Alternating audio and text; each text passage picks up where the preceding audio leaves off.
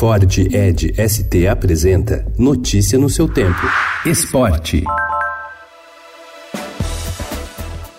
Os torcedores que compraram ingressos para a Copa América têm enfrentado filas para a retirada dos bilhetes no Memorial da América Latina, em São Paulo. Ontem, por exemplo, a demora chegou a duas horas. No dia anterior também. Os organizadores alegam que a demora se justifica por causa de medidas de segurança, principalmente para evitar cambistas. Além de São Paulo, os torcedores podem retirar ingressos em outras quatro cidades: Belo Horizonte, Porto Alegre, Rio de Janeiro e Salvador. A disputa começa amanhã entre Brasil e Bolívia no Morumbi.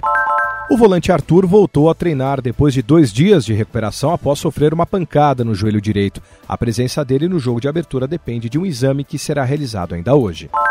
Brasil à espera de Marta contra a Austrália. Após a vitória na estreia contra a Jamaica, a expectativa gira em torno da estreia ou não da melhor jogadora do mundo, hoje, a uma hora da tarde, diante da forte seleção da Austrália. A camisa 10 já está recuperada de uma lesão muscular na coxa esquerda, sofrida há três semanas na preparação para o Mundial. Marta mostrou evolução nos últimos dias e deverá voltar ao time, embora Vadão tenha evitado confirmar a sua presença.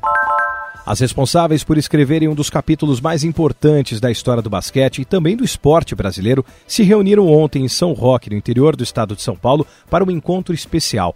A geração de Hortência, Paula e Janete comemorou os 25 anos do título do Campeonato Mundial, conquistado no dia 12 de junho de 1994 na Austrália.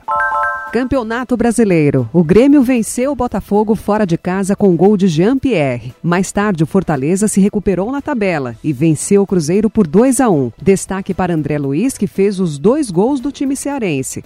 O Internacional bateu o Bahia em casa por 3 a 1. Nas Alagoas, o Flamengo venceu o CSA por 2 a 0. Gols de Vitinho e Gabriel. E por fim, na Vila Belmiro, Santos venceu o Corinthians. Eduardo Sacha fez o único gol do time da Baixada Santista. Notícia no seu tempo. É um oferecimento de Ford Edge ST, o SUV que coloca performance na sua rotina até na hora de você se informar.